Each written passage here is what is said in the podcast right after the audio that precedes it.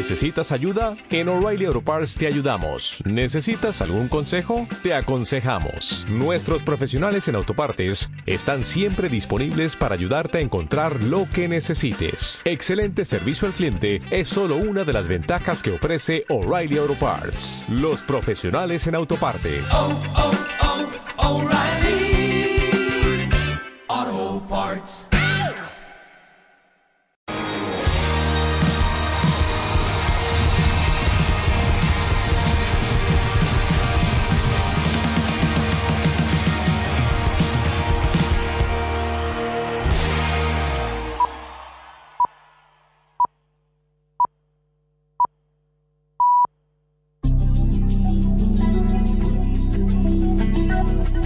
Radio Castilla-La Mancha, la actualidad taurina.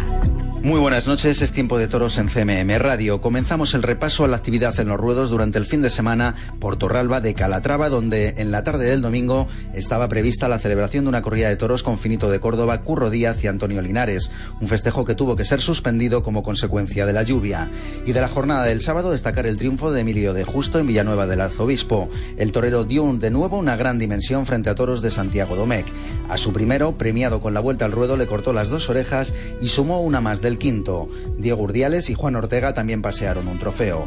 Ortega resultó cogido al entrar a matar al tercero y tuvo que ser atendido de cornada envainada en el tercio medio del muslo derecho con una trayectoria de 6 centímetros que dilatera fibras musculares. El pronóstico es menos grave. Y en Cinco Casas, Ciudad Real también corría de toros en la tarde del sábado que pudieron seguir en directo por Castilla-La Mancha Media y en la que triunfaron, el triunfador de la tarde fue Calita, que paseó los máximos trofeos del quinto toro, premiado con la vuelta al ruedo. Antes había cortado una oreja de su primero. Miguel Tendero consiguió dos orejas del cuarto toro y Mario Sotos cuatro en total. Se lidió un encierro de Guadajira en tarde lluviosa en la que los toreros se sobrepusieron a las circunstancias. En Villoria, mano a mano entre los hermanos Javier y Damián, eh, Damián Castaño, que pasearon un trofeo cada uno y fueron ovacionados en el otro con toros de Castillejo de Huebra. También se celebró un festejo de rejones en Barcarrota en el que Diego Ventura consiguió cuatro orejas y un rabo. Tres paseó Leonardo Hernández y dos Ruy Fernández. Y Ginés Marín y el novillero José Rojo fueron los triunfadores del festival celebrado en Talayuela tras cortar cada uno las dos orejas de novillos de Carmen Valiente. Hasta aquí la actualidad taurina por hoy. Les dejamos ya en compañía de José Miguel Martín de Blas con Tiempo de Toros Radio. Que pasen una feliz noche. Tiempo de toros con José Miguel Martín de Blas. Aquí estoy. Buenas noches, bienvenidos. Es Tiempo de Toros y en este Tiempo de Toros en Radio Castilla-La Mancha queremos acercarnos a un torero por dentro. Un torero que tenía un sueño y lo va a cumplir. El sueño de volver a ponerse delante del toro. El sueño de superar una gravísima jornada en Madrid. Gonzalo Caballero.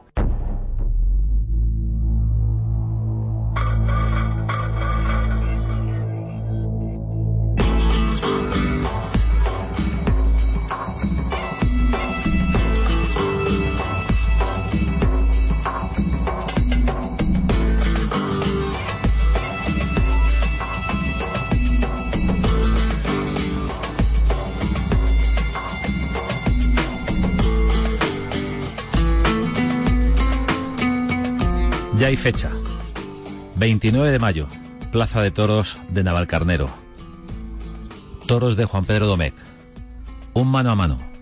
Enrique Ponce y Gonzalo Caballero. Casi dos años después, Gonzalo Caballero vuelve a ver su nombre en un cartel de toros. Gonzalo, buenas noches. Hola, buenas noches. Eh, ¿Ha sido larga la espera? ¿Cómo se te ha hecho todo este tiempo? Pues sí, la verdad que, que ha sido demasiado larga, pero, pero bueno, gracias a Dios que, que por fin vuelvo a verme anunciado en un cartel, como dices, que, que eso al final lo que nos, nos hace nos hace vivir a los toreros. Tenemos que volver a una tarde que es la del 12 de octubre de 2019, una tarde en la que hubo un ambientazo en la Plaza de Madrid, un ambiente muy bueno de toros, pero una tarde saldada en aquella ocasión, Gonzalo, con, un percance eh, tremendo para ti, ¿no? Un percance eh, muy grave que te tuvo eh, que te tuvo contra las cuerdas. Pues sí, eh, fue fueron momentos muy duros, ¿no? Eh, el propio doctor don Máximo García Padros dijo que, que había estado nueve minutos muerto, que, que si me salvé, una de las cosas que me salvaron fueron eh, fue que, que me metí mi propio puño en la herida, me provocó una hemostasia que, que se llama y aún así perdí casi tres litros de sangre de la jornada a la enfer- de la- del momento de la jornada a la enfermería y, y bueno tuve la suerte de caer en sus manos luego en las manos del doctor Gandarias en, en el hospital San Francisco de Asís y, y bueno fueron 13 días en la UCI 26 en el hospital y, y, mucho tiempo de, recuperación y luego otra operación más y, y la verdad que, que, fue algo muy duro aquello que se vivió, pero algo a la vez muy grande, ¿no? Que pasase en la primera plaza del mundo, eh, que fuese eh, con la afición de Madrid y, cortando una oreja a un toro, creo que, que mereció la pena, ¿no? ¿Cómo sois los toreros? Enseguida estás buscando la, la lectura positiva, el premio que, que, que te llevas eh, en esa tarde, una oreja, eh, el reconocimiento de, de la Plaza de Madrid. Tenemos que recordar que es la, la última corrida de toros que se ha celebrado en las ventas hasta la fecha. Esa del Sí. 12 de octubre de 2019. Sí, fíjate lo que son las cosas, ¿no? Eh, yo estaba acelerando todo lo posible para poder reaparecer, que, que le pedí a la empresa reaparecer el 15 de mayo, ¿no? Que como madrileño eh, y como torero que se ha criado en la Plaza de Toros de Madrid es el día más grande que hay, ¿no? El día de San Isidro. Y, y bueno, ahora que ha pasado el tiempo, pues después de otra operación más me- he visto que, que era una locura que como dices tú que los toreros nada más que pensamos en, en la parte positiva o en volver en, en acelerar todo lo posible y, y bueno yo creo que de los poquitos beneficiados con esta desgracia que ha ocurrido eh, de la pandemia ha sido yo no que, que he tenido ese tiempo para recuperarme bien y, para poner mi pierna eh, lo mejor posible y, y gracias a Dios que, que ya estoy ahí, ¿no? Exactamente, ¿qué es lo que te hizo ese toro? ¿Qué daño te, te produjo? ¿Por qué eh, hubo eh, esas horas tan complicadas, esos días tan complicados? ¿Qué es lo que te dañó ese animal? Bueno, para empezar, me seccionó la, vena femoral eh, en una parte que donde la arteria femoral, perdón, donde la arteria es, eh, don- no sé explicarte exactamente dónde es más, por así decirlo, más gruesa, y tuve una, una rotura muy grande y, y bueno, en primer lugar la cantidad de sangre tan, tan grande que perdí, ¿no? Y, una vez consiguieron detener eso, controlarme, eh, todo aquello fueron dos, o- dos o tres horas de operación en la plaza de toros.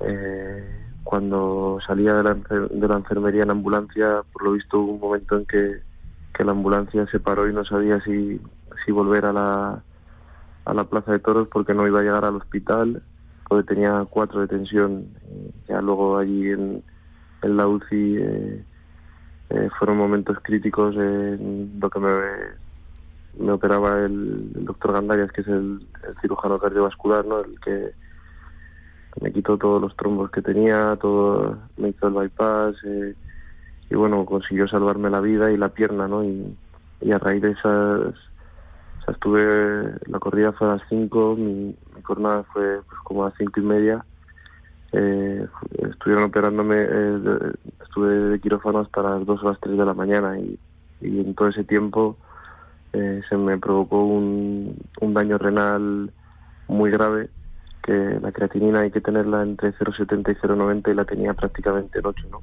Y me daban sesiones de diálisis en la UCI de, de 35 horas seguidas y, y bueno, hasta que consiguieron controlar aquello eh, fueron momentos críticos y, y bueno, ya gracias a Dios la pierna empezó a despertar eh, y, bueno, ya los daños que tengo del nervio el poplite externo, esos me dijeron que esos ya si no despertaban en, en 15, 18 meses ya no iban a despertar, pero bueno, verdad que he recuperado bastante y, ahí me queda una lesión de la fasciotomía que me hicieron, eh, una lesión muscular que, que me dijeron que no, que no podían corregir porque porque si me lo, me lo operaban me quedaba sin riego en el pie, ¿no? Y, y al final esas son las secuelas que me han quedado que, que, bueno, después de lo que se vivió yo creo que en aquel momento habríamos firmado todos.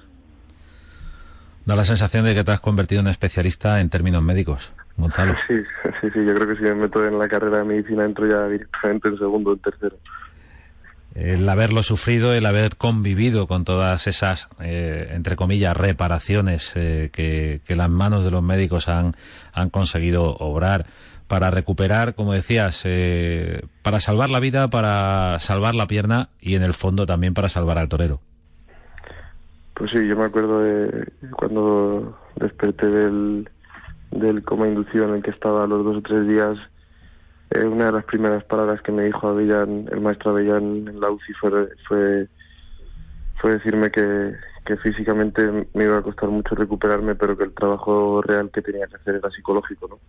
Que una jornada más grave que esa no la había, que había estado muerto y a lo siguiente era lo que era y, y que el aspecto psicológico iba a ser el, el más, el más difícil y y la verdad que, tenía toda la razón, ¿no? Eh, no te voy a engañar y, y, hubo momentos en los que pensé en abandonar, eh, ya no como torero, sino como persona, no me veía con fuerzas de, superar aquello y, y, bueno, al final es lo bonito de, esta profesión, ¿no? Que, que te das cuenta que ser torero es lo más grande que hay, que, que al final tú has entregado tu vida a una profesión que trasciende más allá de, de, tus propias fuerzas o de tus propias intenciones, ¿no? Y, tienes un compromiso ético y moral y una carga de honor tan grande que, que, tienes que volver, ¿no? Y, y, tener ya esa fecha, pues eh, yo creo que ese día nada más que vestirme de torero será lo que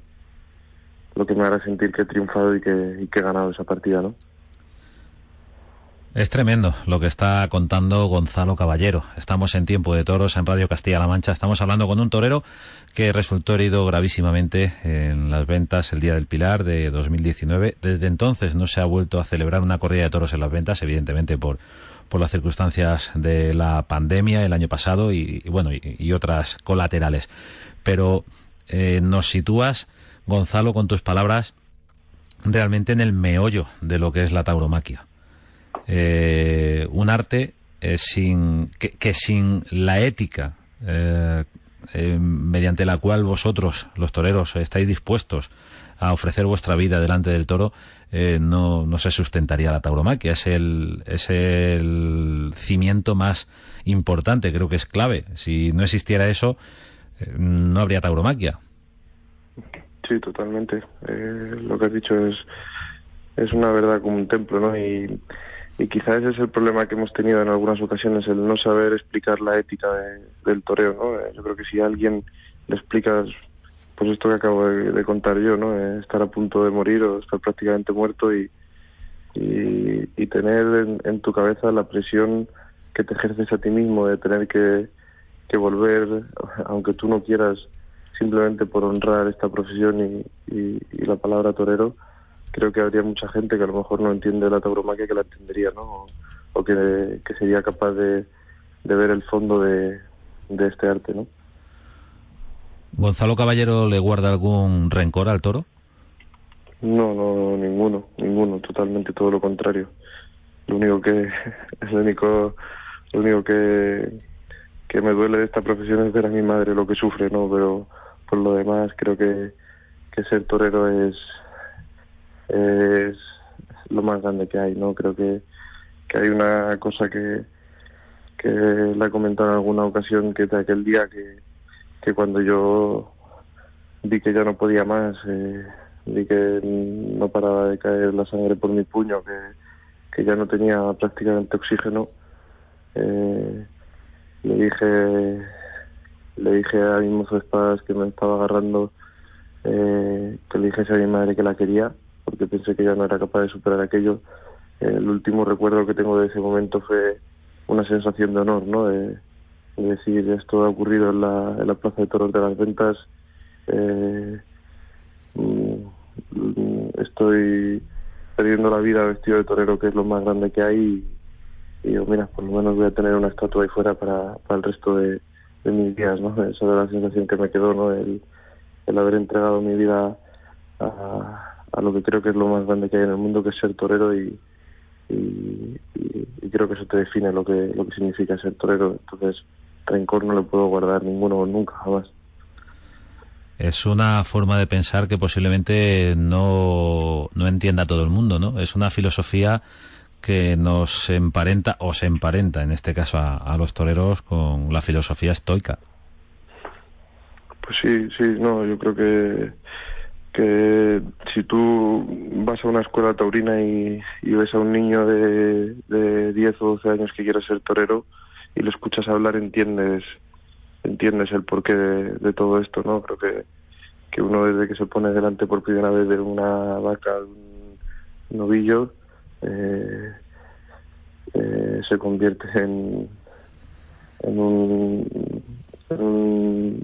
no sé cómo decirte, es una un, cambio que se produce en tu mente tremendo, ¿no? Eh, el saber, como te digo, que estás entregado a una profesión que, que está por encima de tus propias intenciones o de tus propias fuerzas.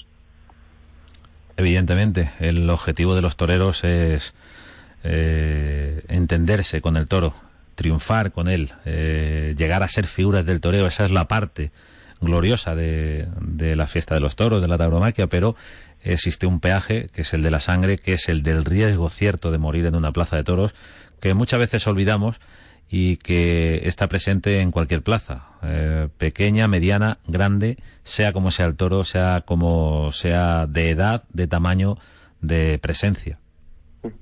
Pues sí, es lo que dices, ¿no? Eh, fíjate, la que estaba siendo la, la mejor tarde mía de mi carrera eh, de mi vida, que estaba eh, con un toro eh, en Madrid eh, a punto de triunfar, eh, que, que tenía cortada una oreja, que, que luego se la corté, se pudo convertir en, en un instante pasar del triunfo y de la gloria a, a perder incluso tu propia vida, ¿no? Esa es la magia que tiene el toreo, ¿no? Y, y la verdad que tiene, ¿no? Y, y bueno, cuando, cuando tú eres capaz de, de asumir todas estas cosas y eres capaz de darle esa entrega a los toros, es cuando llega ese triunfo, ¿no? Tan, tan verdadero y eres capaz de crear obras que, que perduran en el recuerdo, ¿no?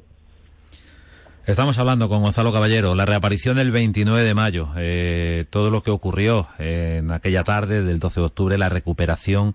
Eh, decías hace un momento, Gonzalo, que estaba prevista tu reaparición el año pasado, no pudo ser, ya lo sabe todo el mundo, eh, porque no hubo Feria de San Isidro, estaba prevista para el 15 de mayo, Día de San Isidro, en Madrid. Y también decías, te deslizabas que, que casi te vino bien, eh, porque has tenido incluso una nueva intervención.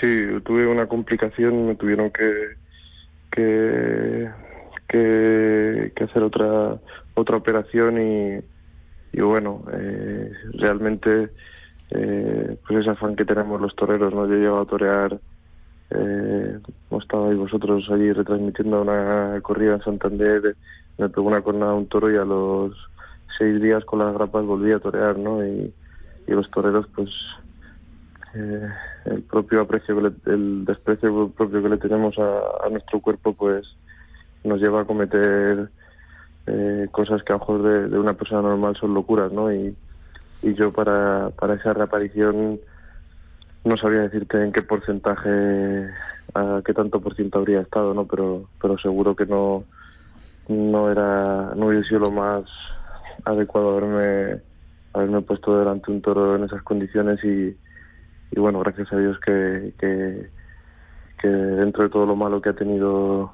esta desgracia que estamos viviendo, eh, me ha venido bien para, para parar y para recuperarme bien y, y- y volver mucho, mucho mejor, ¿no? Ha sido un tiempo muerto. Un tiempo muerto como se utiliza en el baloncesto, ¿no? Que en este caso Gonzalo Caballero ha, ha empleado en, en ponerse eh, al 100%. ¿Se puede decir al 100% físicamente? No, no, no, no. Bueno, eso ya me dijeron desde primera hora que, que con el daño que tengo en el nervio y, y con el daño este muscular que tengo al 100% ya no iba a estar nunca, pero bueno, eh, al final tener ese, ese pequeño dolor ahí te hace recordar que, que, que, lo que ha pasado, pues eh, no puede no puede quedar en el olvido, ¿no? Y que, y que lo que ha pasado ha sido algo muy grande, ¿no? Y, y que sobre todo, pues en estos días, como yo estuve tiempo muerto, son los que me han hecho levantarme de la cama y pegar un salto y prepararme más que nunca, ¿no? Ese pequeño dolor eh, grande en otros días, pues era el que me, me hacía cuando no podía más ir un paso más allá y, y creo que este tiempo este tiempo de olvido, de silencio, lo he aprovechado muy bien y, y espero que así se vea el día 29 de mayo. 29 de mayo, Plaza de Navalcarnero, mano a mano con Enrique Ponce. Ahora vamos a ese cartel, eh, la corrida será de Juan Pedro Domecq. Pero contabas, Gonzalo, que, que Miguel Avellán, eh, muy vinculado a ti en lo personal desde hace tiempo, eh, te dijo que ya te anticipó que, que la herida psicológica era la que, la que posiblemente más te, te costase. ¿Cómo estás? Eh, para ir al toro, para quedarte quieto, para pasarte los toros por el mismo sitio?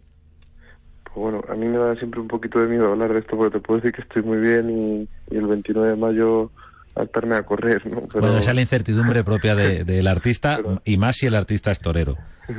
Pero sí, la verdad que, que psicológicamente eh, ahora me encuentro muy, muy bien, eh, pero he estado muy, muy mal. O sea, primero, como te he dicho, te, te he reconocido abiertamente que estuve planteándome seriamente, bueno, que, que tomé la decisión incluso de, de, de abandonar. Porque, Pero eso fue en la, en la, propia clínica, ¿no? Sí, en la UCI, sí. En, eso fue en la UCI.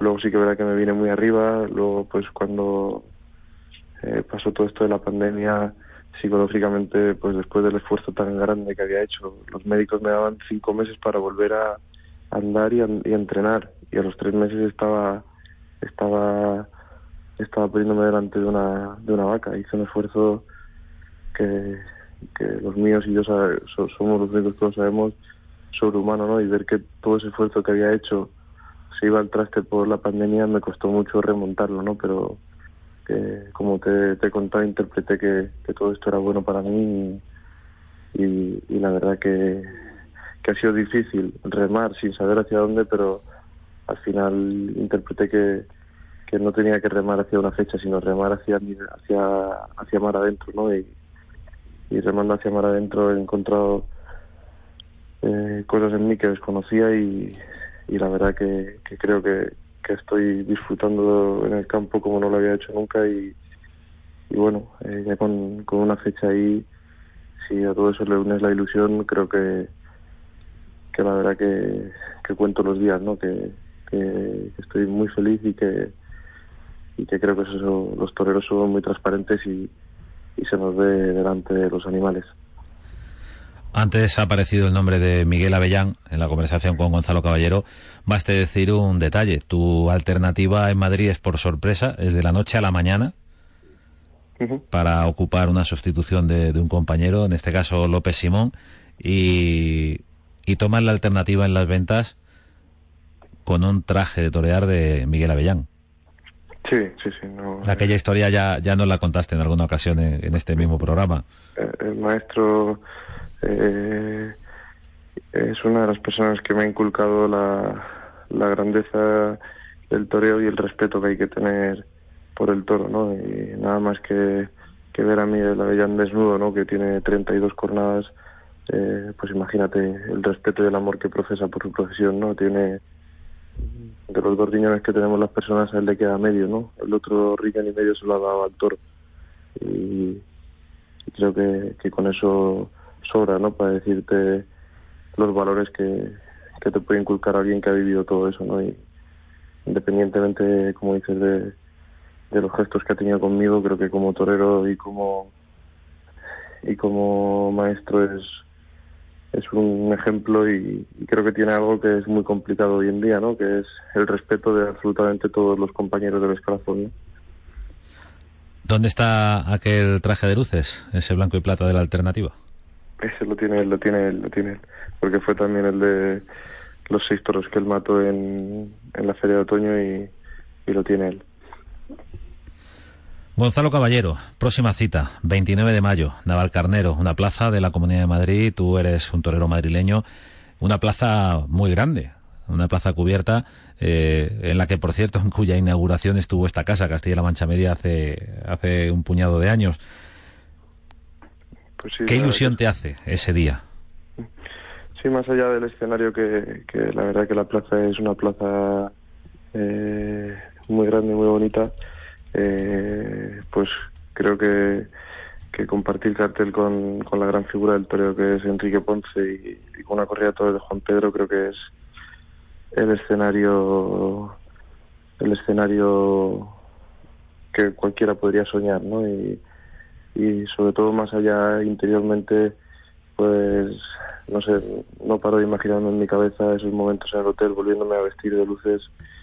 eh, pues creo que ahí, como, como te comentaba anteriormente, el gran éxito va a volver, a- va a ser vol- el mero hecho de volver, ¿no? Y, y ponerme delante de un toro y, y a ver si soy capaz de volver a entregarle eh, mi verdad y, y que surjan momentos momentos bonitos, ¿no?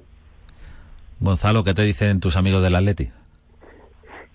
Pues bueno, hace poco estuve con ellos y, y, y tratando de explicarles lo que hablábamos antes de la ética del toreo, ¿no? Y, y explicarles el toreo y, y, la verdad pues que ahora es un momento en el que hay el, hay más extranjeros que son que entienden menos de toros, ¿no? Y otros momentos en los que eh, había muchos más de aquí que, que comprendían más y, y bueno, tratando de explicarles pues eso, el que le lleva a un torero y a todo aquello que hemos hablado, eh, hace relativamente poco tuve la oportunidad en, en un tentadero explicarles, ¿no? ¿Y lo entienden? Siempre creo que... Hombre, tú les puedes explicar, en vez de partido a partido, toro a toro.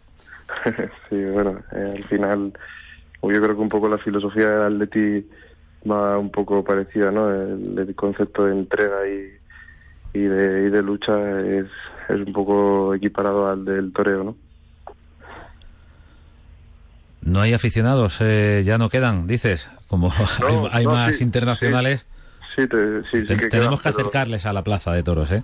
Sí, sí, no, yo, yo creo que el, que el 29 de mayo que ha acabado la liga seguro que va a haber, va a haber unos pocos por ahí. Gonzalo Caballero, un torero que eh, conoce la dureza de la fiesta, conoce las caricias, entre comillas, que, que dan los toros y también, Gonzalo, eh, vamos a recordar, eh, conoces lo que es triunfar en Sevilla, triunfar en Madrid. Sí, sí, sí, la verdad que, que es lo que te comentaba antes, ¿no? Eh, ese día del 12 de octubre, eh, según iba eh, avanzando la faena, estaba notando que, que por fin ese día, que ya los había tenido de novillero, pero por fin ese día de matador de toros estaba llegando, ¿no? Y, y, notaba el triunfo muy cerca y, y, bueno, un- una pena todo lo que sucedió después, ¿no? Pero, pero sí que es verdad que de novillero eh, en Sevilla, en Madrid, en Pamplona, eh, eh, he tenido la suerte de, de haber podido triunfar. Porque este percance y otro que tuviste un 2 de mayo en las ventas, eh, también por la necesidad de, de los toreros de abrirse camino, por el riesgo que afrontan, que afrontáis, eh, no sé si eh, algunos aficionados les había instalado la idea de que, bueno, que Gonzalo Caballero iba por la épica siempre y parecía que había quedado olvidado ese toreo vertical y armonioso y rítmico que, que has hecho en esas plazas principales. Pues sí, te agradezco lo que dices, José Miguel, porque es algo que al final a mí me duele un poco, ¿no? Pues, eh, por ejemplo, la tarde anterior de, San Isidro a esta del 12 de octubre, eh, hubo una faena, un toro del Pilar que, que fue muy, muy importante y que si lo iba a haber matado bien, eh, le hubiese cortado una oreja con mucha fuerza y, y entrando a matar eh, te pega esa cornada, ¿no? Y al final pues la gente habla de que te ha cogido, ¿no? Igual que lo del 12 de octubre, otra vez entrando a matar eh, eh, te vuelve a pegar una cornada y, la, y hay mucha gente que se queda con el hecho de que te cogen y que te cogen. Y es un poco pues eso que dices tú, con esa necesidad de, de triunfar y de abrirse camino y de colocarse donde uno quiere, pues a lo mejor se tira a matar con un punto de entrega eh, mayor al, al, al que tendría que ser de, de oficio, ¿no? Eh, de, hacer las cosas pues con más técnica, ¿no? Y, y, y quizá eso es lo que lo que me ha frenado, ¿no? Y, y pues en todo este parón, en este tiempo que hablábamos, pues todo eso de he tratado de interpretarlo, ¿no? Y, y seguro que si vuelve a llegar ese momento en una plaza importante, tener un triunfo importante, eh, resolveré de otra manera, ¿no? Gonzalo Caballero, con la vista puesta en la plaza de Navalcarnero, el escenario de su reaparición. Gonzalo, estaremos muy pendientes, por supuesto, de un día que, que es importantísimo, pero para ti es realmente ya de por sí una victoria. Pues sí, José Miguel, la verdad que, que, que ese día ojalá que pueda eh, expresar pues todo eso que llevo dentro y que, que, he sufrido en todo este tiempo, pero pero seguro que, que por muy bonitas que sean las faenas, eh, mi mayor satisfacción cuando llegue al hotel es haber sido, de, haber sido capaz de haber superado todo, todo aquello que me dijeron que era imposible los médicos. ¿no? Gonzalo Caballero Torero, muchas gracias por estar en este tiempo de toros y mucha suerte. Muchas gracias a, a ti, como siempre, José Miguel.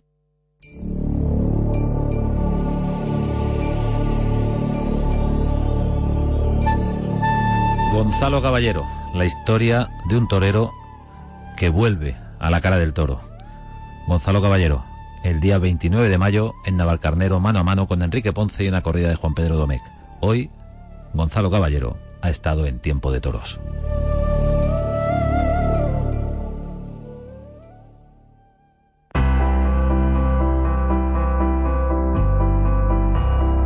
Cargando la suerte con Leo Cortijo.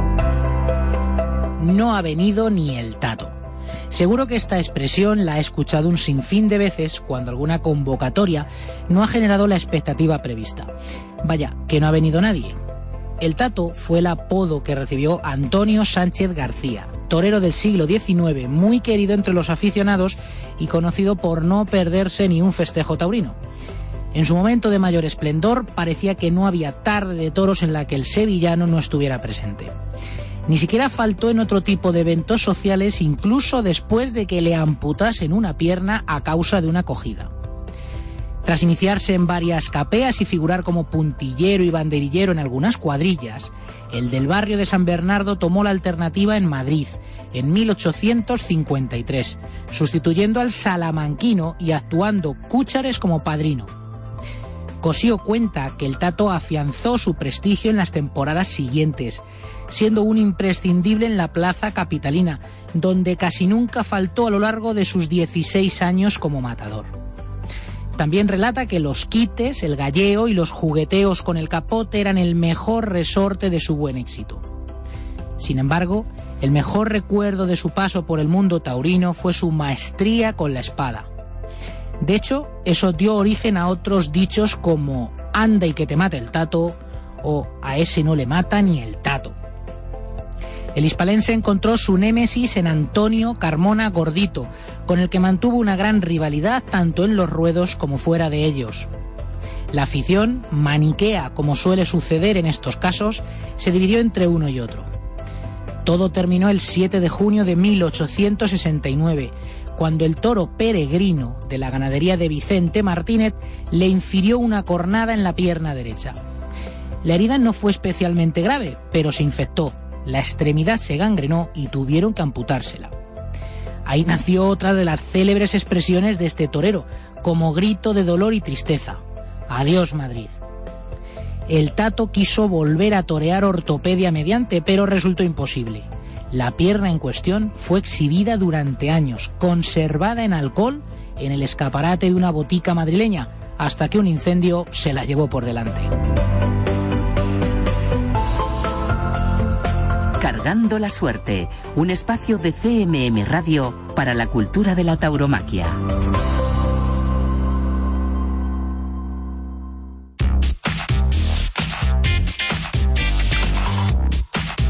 En CMM Radio recordamos lo mejor que tenemos. Un recorrido por los programas de la radio de Castilla-La Mancha Media. On my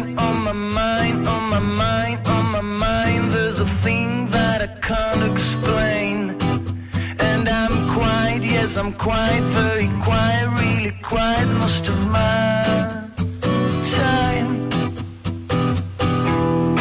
Aquí comienza Solo con Música, con Juan Solo.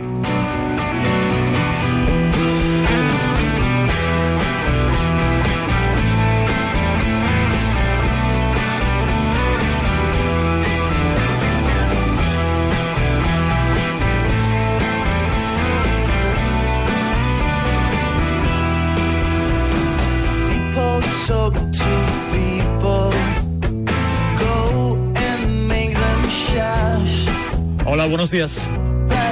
Aquí comienza solo con música. Vamos a comenzar con un acústico que, que suena muy bien. Un clásico ochentero.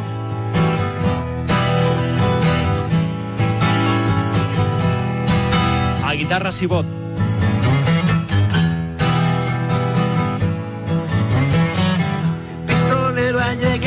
Ya a la ciudad.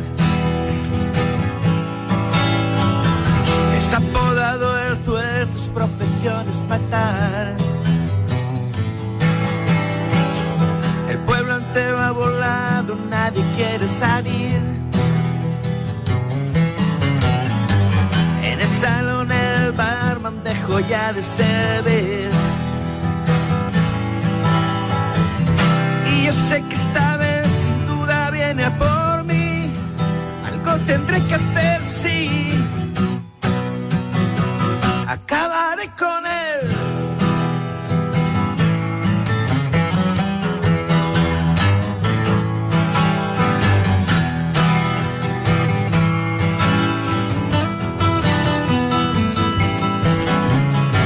Su sonrisa es tan falsa como el Judas aquel.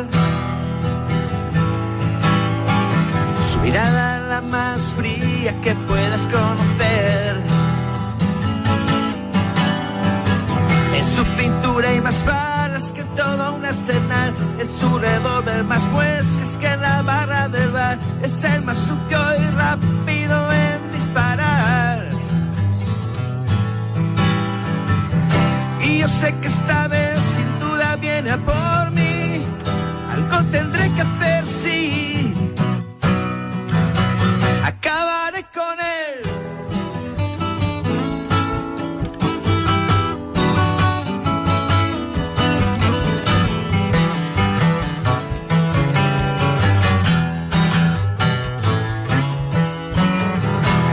Acaba de entrar por la puerta del salón.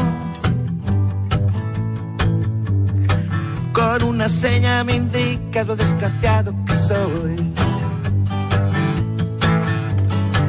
Ya sé que con el Sebi no se puede contar. Su lema siempre la ley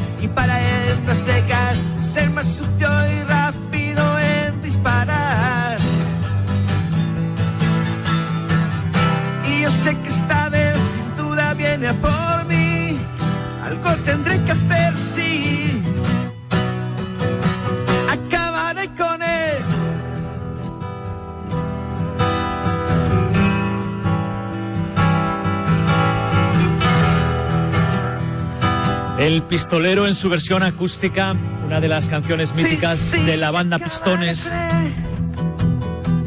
Y es que Ricardo Chirinos, el líder de Pistones, Sí, nos propone algo así en adelante con el básicamente Pistones, un formato a tres guitarras que presentará el 15 de mayo en el Teatro Muñoz Seca de Madrid. Sin duda viene a por Parece que a partir de esa presentación habrá gira Acabaré como decíamos, ese Ricardo Chirinos, básicamente pistones. Algo así, algo así. Eh, será o sonará eso de el básicamente pistones, la nueva propuesta de Ricardo Chirinos. Estos son. Es una canción hecha en la habitación de un jovencísimo madrileño llamado Sebastián Cortés. No va a pasar nada si no estás aquí. Yo sigo pensando en ti, porque sin ti no soy nada. Pues o eso es lo que pensaba cuando estabas aquí. Yo sigo pensando en ti. No sabes ni cómo me duele pensar en ti cuando ya no me quieres.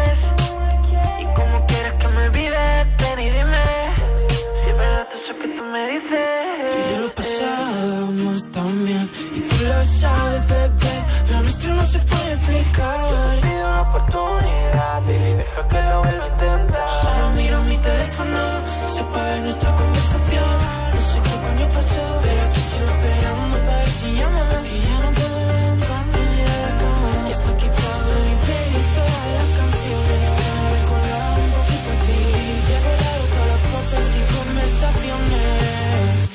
me